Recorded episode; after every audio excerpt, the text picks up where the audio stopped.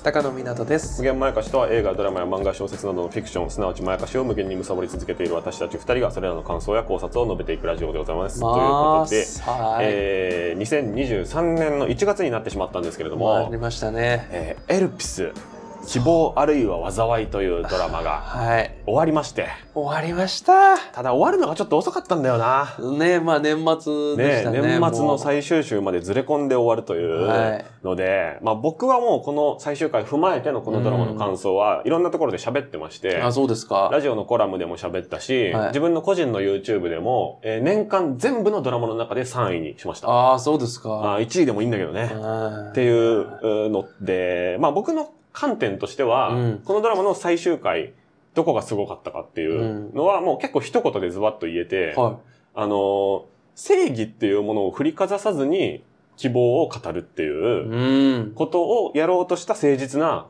チームであるという、この制作陣ど。の良さがすごい光った落としどころだったのかなと。正義は嘘にもなるから、嘘をつかずに希望を語る。ってなると、夢を見るっていうことに落ち着くっていうのがうん、最後の、えー長澤まさみさん、浅川からもらってきた、えー言葉を前田ゴードンさんが岸本が言うんだけど、うん僕にはまだそれはよくわからない。なるほどっていうので終わるっていう曖昧さがめちゃくちゃ良かったなっていうところですね。なるほどねいやうんそれは本当全く異論ないですねはい。いやー僕はなんかもうその最終話は、うん。もう打ちのめされましたよ。もうすごすぎて。もう、序盤からずっと泣いてたし、ね。いや、もう最初のさ、もうさ、その、浅川さんがさ、はい。こう、叫ぶところからもう、すごいじゃないですか。うんもうその、あの、諦めかけちゃってるさ、うん。岸本くんに対してさ、うん。自分の仕事をちゃんとやりたいだけじゃん。何の罪もない人がこれ以上犠牲になるのを見ていたくないだけじゃん。うん一人の人間としてまともに生きたいだけじゃん。うん。何にも無茶なこと望んでないっていう。うん。当たり前の人間の普通の願いがどうしてこんなにも奪われ続けなきゃいけないのよっていう、うん。これでもうちょっとなんか、んブルブル震えながら泣いてたんですけど、そうですね。で、そのセリフは、いきなり浅川が出てきて言ってたら、うんもう正義の押し付けっていうか、うんつるっとした、まあ説得力のないキャラクターになっちゃうと思うんだけど、浅川が岸本に協力しなくなって言ってたうん最近の流れもあって、うんで、岸本はどうせまたしてくれないですよね。えーどうせまた聞くだけ聞いて努力っぽいことしたり、正義っぽい気分になりたいだけですよね。うんなので差し返すと。だから今岸本が急に諦めてるんじゃなくて、うん浅川がやってくれなかったから岸本は諦めているっていうまあね。ところがもう前提になってて、みんな火があるっていう。そうね。でも俺ね、そこはね、またね、作劇上のミクロな部分な気がしてて、はいはいはいはい。僕このドラマ全体を見たときに、はいはいはい。あの、現実っていうのが、うんあなたたちが思っていたよりもよっぽどひどいよっていうことを、うん。10話かけてやったんだなと思ったんですよ。まあ、ぶっちゃけそうだよね。最後明るい感じ出してるけど、うん。嫌なことは嫌なことのまま、うん。2個の事件の2択のカードのうち1個残ってるしね。うん、そうなんですよね。だから、うんなんでこの浅川さんのセリフが響くかっていうのを考えたときに、うんその、10話かけてずっと、うん。当たり前のことができないっていう状況を描かれてて、うん。で、それっておかしな話じゃないですか。うんそれでドラマとして成立してるっていうのが結構不思議なことで、うん。実際僕も序盤とかは、うんちょっとどういう風に見ていいかわからないところがあったんですよ。そうですね。でもそもそも、これね、そんなことないよって思ったら、うん。やっぱりあのドラマをたくさん見てる大島さんに言ってほしいんですけど。僕ね、なんでこれ、このドラマこんなびっくりしたのかなって思ったのって、ほドラマだったら普通こうするだろうっていう。認知をうん。利用してこられた気がして。それは多々ありますね。なんか、ドラマなんだから、うん。ここで勝つだろうとか、うん。まあドラマなんだから、うん。こうやって盛り上げていくんでしょ？うん。っていうのが、うん。ことごとうく、ん。はしごを外された感覚があったの。うん。だからこっちの、なんかその、物語なんだから、うん。言うて民放のドラマなんだから、うん。スカッとさせたり、はい。希望を与える方向に行くんだろ？うん。っていう、やっぱ俺の中で俺、あのドラマを見ないことを公言してますけど、うん。こんなことを言ってみてないのに、うん。なんかドラマというものへの決めつけが僕の中にあったんですよ。うん。こうあるうん。ものだろう。どうしても、その小説とかうん映画とかよりも、分かりやすくなければいけない。うんで、親しみやすい感情にたどり着かなければいけないっていう、こう、一個の暗黙の目標みたいなものはいがはあるような気はしますよい。ね。そうそうそう。他のジャンルに比べて。そうなんですよ。俺はなんかそういう気持ちで見てたところを、うん。ことごとく端こう外されていって、はいはいはいはい。多分だからこそ、うん結構やっぱ序盤とかで、うん。ネットでなんかうつ展開とうかん。言われてた、うん。あのバッドエンドとか。なんかそれも全然しっくりこなくて。で、も、それは今考えてみると、確かにうん。通常のドラマで描かれる世界観とかの展開に比べたら、はい。相対的に鬱なんだろうと。うん。多分。うん。ただし、今回エルピスで描かれてるのはそういうのに比べてうん、ひどい世界を描いてるんじゃなくて、うん。あの、圧倒的な現実を描いてて、はい。その現実がうん。あなたたちが思っているよりもよっぽどひどいんだよっていうのうを、ん。10話かけてやったうんっていうドラマなんじゃないかと思ったんですよ。そこの部分で、うん。がやっぱすごい。二つやっぱ二重にすごいことやってる。そもそも、はいドラマ的なこういうことをやるだろうっていうお約束を、うん。ともすれば受け取り方をうん。間違えれば、うん。悪い方で裏切る。うん。あの、こうしてほしいとか、はいはいはい。こうなってほしいっていうのをはい、スコーンと裏切ってきて、それは、見てる人の不満につながる可能性もあるじゃないですか。うん。でもそれを全く恐れなかった。うん。で、それだけですごい、まず。うん。でも、これだけをやると、うん。ただのうつ展開ものとか、はい。あの、ちょっとこう、あの、悪い展開とか、うんあの、なんか、バッドな展開を増やしていくことによって、はい。ただいたずらに過激性を増していくっていうものになるうん。ものだってもちろん世の中あるけれまあ、ども、よりエンタメになるってことでもありますよね。うんそっちのね、そのあの、マイナスの方のエンタメってあるじゃないですか。なんか転、転がり落ちていくっていう。うんブレイキングバッドとか結構そうあ、まあまああ。まあね、うんブレイキングバッドとかもそういうとこあるけど、でも、エンタメだよね。そうそうそう、そっちのエンタメ方向の、うん。そのバッドとか闇とか、うんあの、暗い方向に行くんじゃなくて、エンタメじゃなくて、これは現実なんだと。うん。そうですね。うんあ、それはちょっとわかるな。その結果が、ドラマ的な味付けなんではなく、うん。私たちは今現実を描いているんだっ。ていうのを、はい。10話かけて突きつけられたのうが、ん。これがやっぱりすごいことだと思った。その、うん。一脚本家として、もっと物語っぽくしたいって思ったり、うん。その、エンターテインメントにしたいっていう部分から、うん。あの、一切、そこに妥協がないというか、うん。あの、安易に楽しませるっていう方向に全然いかなかった。うん。でも面白いのが不思議なんですよ。うん。ずっと見ちゃうから。だからそれにやっぱり感動しましたね。だからそこが。うん。なるほど。で、最終話の最終話うで、ん。やっと一うつん。の、あの、救いっていうのがはい。手に入った。で、はいそれがね、またね、美しいなって思ったのが、うん。やっぱり最初は、もうその、ね、岸本くんが脅されて始まったことだったけど、はいそもそも、一人のうん。冤罪でうん。牢にいる男刑囚ね。死刑囚をはい。救いたいっていうところから始まった物語だったわけ。じゃないですか。はい。それが、どんどんどんどん加熱していって、はい。ひいてはその国の、はい。こう、あの、トップに君臨する人のはい陰謀みたいなところまで来て、はい。麻生さんね。そう、そう、そう、そう、じゃない、そう、大門ね。あ大門か大門、大門ですよ。大門に、の陰謀まで行って、はい。もうこれは物語的じゃないですか。はいすっごい膨らみに膨らましたはい。風船じゃなくて、うん。いや、この人を救うんだっ確かに確かにそうだな。ていうところに着地したのが僕美しいと思ったのなるほどあ。の二択ね、その、結局、斎藤がね。そうそうそう、斎藤がね、うんあの、8-2で俺が分ける、はいでも俺はやってみるしかないっていう、うんあのセリフ最高だったんだよな。うんあそこ超かっこよかったんですけど、うんあの二人のやりとり。うん。でもあの、あそこで、あの、こう、浅川さんはやっぱ妥協した風に見えちゃうというか、うん。一種屈したように見える人ももしかしたらいたのかもしれないけど、うん。僕はそうじゃなくて、うん。あれがその、え浅川さんのジャーナリストとしての矜持うん。というか、うんこう、真実っていうものを突き詰めた先、うん。でやっぱこう、正しいことの先うにん。あるのは、うん。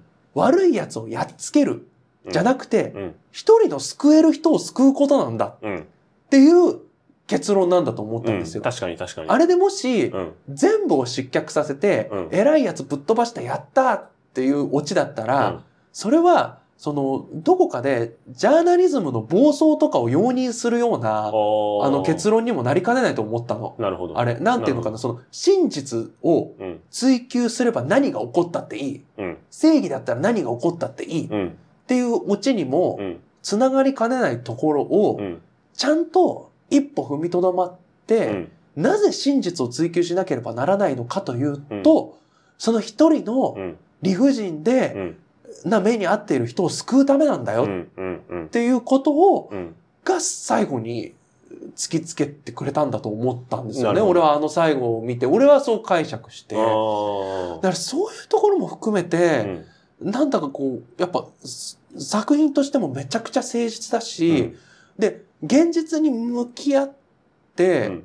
で、それを現実に向き合った先でうん何が大切かっていうことも、うん。やっぱ最終話で示してくれたし、それが全く説教臭くないっうん。ていうのも含めて、なんか、ものすごいこう、奇跡的なバランス感覚うでん。出来上がっうん。た傑作だと思いました。うん。確かに。うんその暴走の、うん。なんだろうな、暴走のエネルギー加速みたいなものをうんさせないようにさせないようにそ気を配ってるなっていうのはすごく思って、う。うん。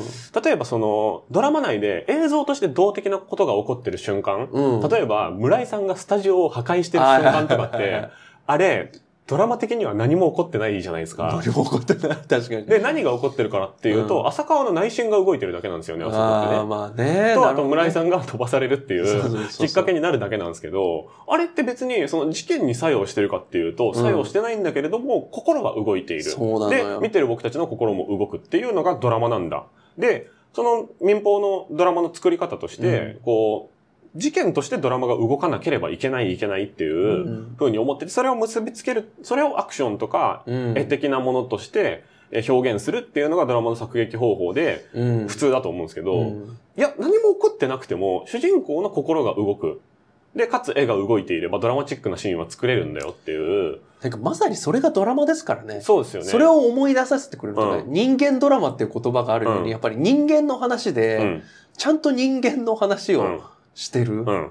ていう、それがやっぱ心の動きで示されてるって思いましたね。で、そういうシーンがすごく多くて、うん。で、逆に、うわ、これは大変だみんな飛ばされちゃうぞとか思ったら、うん。浅川は別の理由で栄転して、うん。また淡々と生活が続き始めるみたいなこともあったりして、その、予想した大変なこととか、予想したこれからこういうことが起こるぞみたいなワクワク感とかドキドキ感で引っ張ってるけど、いや、そうはならない。けど、現実は続くっていうそ味わいがずっとあって、で、それを最終回の味わいにしたかったのかなと僕は思ってて、で、最終的にサイトも、なんか、そのオープンスペースみたいなところで、若者たちをこう段差のところに座れてて、日本はこれからもやばくなっていくみたいな話をしている様子とかもあって、あれによって、やっぱ斎藤は失脚もせずにうん、これから淡々とやっていくっうん。ていうのを全員分見せたかったから、凶悪破壊の方じゃなくて、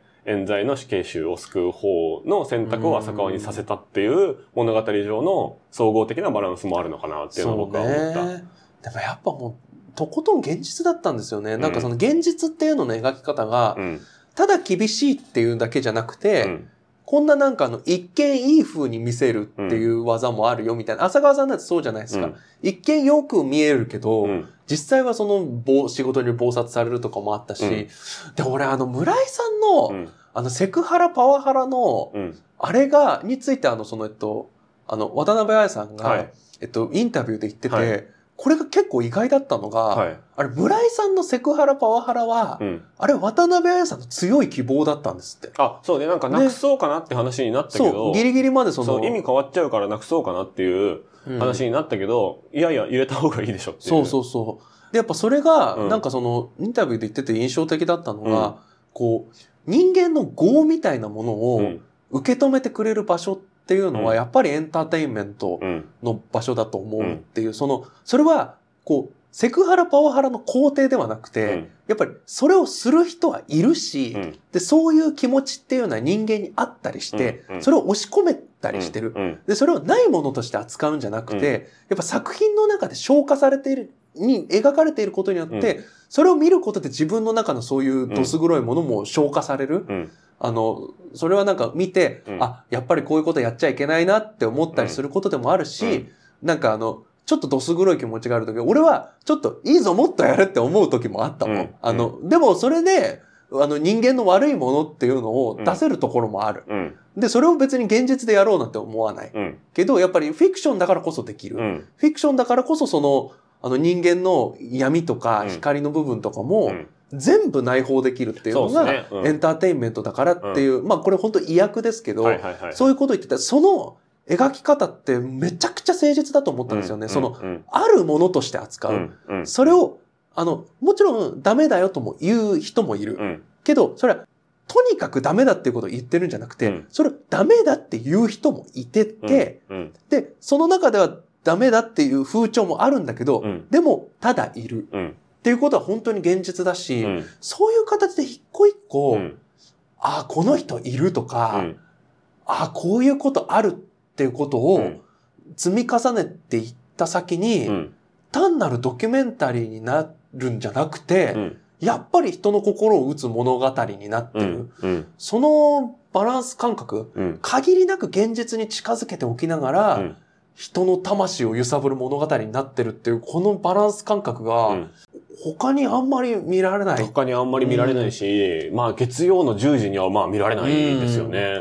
そう。でその村井のキャラクターについてだけでもね、もう1時間も2時間も僕らは喋れるんだけどあ、あれは割とね、善玉でも悪玉でもないっていう、そうそうそうそう。ことの分かりやすい一人目として出てきてるんだと思うんですよね、僕は。第9話のサブタイトルですよね。善玉と悪玉って。でももう、あの、善玉でも悪玉でもない、うん悪玉っぽい人僕たち知ってるじゃん。うん、1話、2話の時点で。そうそうそう。っていう人として、まあ、世界を紹介するときに村井さんを通して世界を紹介してる部分が僕はあると思ってて、あの人は、その、悪い人だけれども、最初に、こう、岸本に圧をかけてたときにうん、やってたのは、その、自分が社会の歯車になる。えーで、わ我々も、えーフライデーボンボンも社会の歯車で、局の歯車でいいんだ。うんおとなしくしとけ。っていう意味じゃなくて、いうん。や、俺やったことあるけど、マジやばかったからお前やめとけっていう意味だったんだってことが後からわかるじゃないですうんか。だから、でもあの行動を見て、あの上司に、その報道陣として自分は潰されたんだっていう風に岸本くんが思ったまま人生を終える可能性も、もしかしたらあり得た。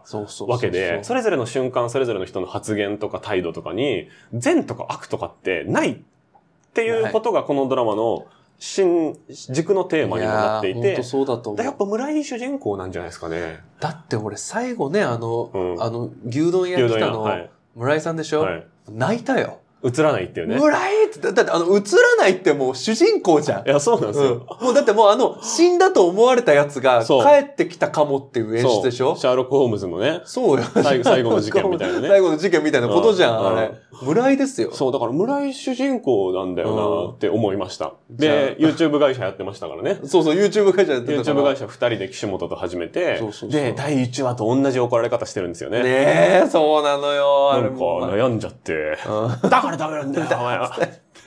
あれ、同じだ。あれ、こいつら、成長も後退もしてねえっていう。そのまんまなんですよね。だから彼らが、その、志のある行動をとって、いる場所が変わったことによって、うん経験値が増えて成長したかといえば、別に成長すらしてないっていう。だからここら辺もなんかね、あの、アンチドラマまでいかないけでもど、アンチドラマですよ。でもアンチドラマって言いたくなっちゃう。うんだからそれが現実じゃん。だってうん人ってそんな簡単に変わらないも。うんん。うん。だからその一話完結の、その渡る世間は鬼ばかり的うなんドラマにも、現実はあったんだっていうことだとも思ってて。なるほどね。なんか、そういうこう、ホームドラマみたいなやつの中でも、こう、お決まりの下りってあるじゃないですか。うんまあ、踊る大卒戦と何でもいいんだけど、その、お決まりの下りみたいなものは嘘じゃないというか、はいはいはい。それはある種、こう、真実性、あるあるとして、あるあるって真実性じゃないですか。まあね、いや、だからやっぱ現実なんですよ。そうそうそう。やっぱむしろ人が変わって、なんか言うことが変わって、もう村井さんが、うん俺もうセクハラやめるよとか言うことの方がう、ん。むしろそのドラマで、ね。っていうかドラマっていうか、うんあのフィクションうん。であって、うんやっぱり最後まで、うんあ、この人は変わんないなっていうのが、うん。やっぱり現実描いてたと思うし、そうですね。でも、でも、ドラマなんだよな、うん。え、これ結論、村井が主人公だったってこと？サムネイル村井主人公。まあでも本当にね、なんか新しいドラマの作り方というか、うんまあ、あの、そのプロデューサーの作品は全部そうなんだけど、うんあの、ちょっとね、他のドラマ見るとき、うん大変になっちゃうっていうか、ああ、でも本当に、そう、ドラマうんの、他のドラマ作ってる人たちが大変になるっていうさタイプの作品ですね。なんかパクチーの味覚えちゃったみたいな感じ。あ、そうそうそうそうそう。うんなんか、俺ももうパクチーしか食いたくないみたいな。そうそうそうそう。で何にでもパクチー入れたくなっちゃうみたいそうそうそうなそうそう。感じ。今後う、んあと、あれだな、ゲーミングチェアとかを買っちゃった時みたいな 感じもう座れない。他の椅子座れないみたいうんなそうそうそうそう。感じで、そのねジャンルの、なんていうのか、その時事的なニュアンスも出しながら、こう、巨悪と戦うっていうタイプの報道陣とか警察とかを描く作品っていうジャンルの、まあなんか、底上げをしちゃったというか、そう、だからあの、採点項目を何個か増やしてしまったというか、あの、えっと、今後、うん。比較対象にされちゃうドラマだと思う。うん。今後似たようなものが出てきたとき、うんいやーでもエルピスはこうだったなとか、そうですね。エルピスは良かったなって言われちゃうくらい、うんなんか、新しいドラマ来ても、ほう、エルピス超えてくるかなうん。とか言われちゃうくらいうんの、なんかこう、あマイルストーンっていうそうですね。か、。新しい基準になっちゃったなっていう感じで、今後も多分、あの、時代を追うごとにどんどん評価が変わっていく作品であると思うし、あの、評価上がっていく部分もあるかもしれないし、うん。この時代の結論はこうだったんだねっていう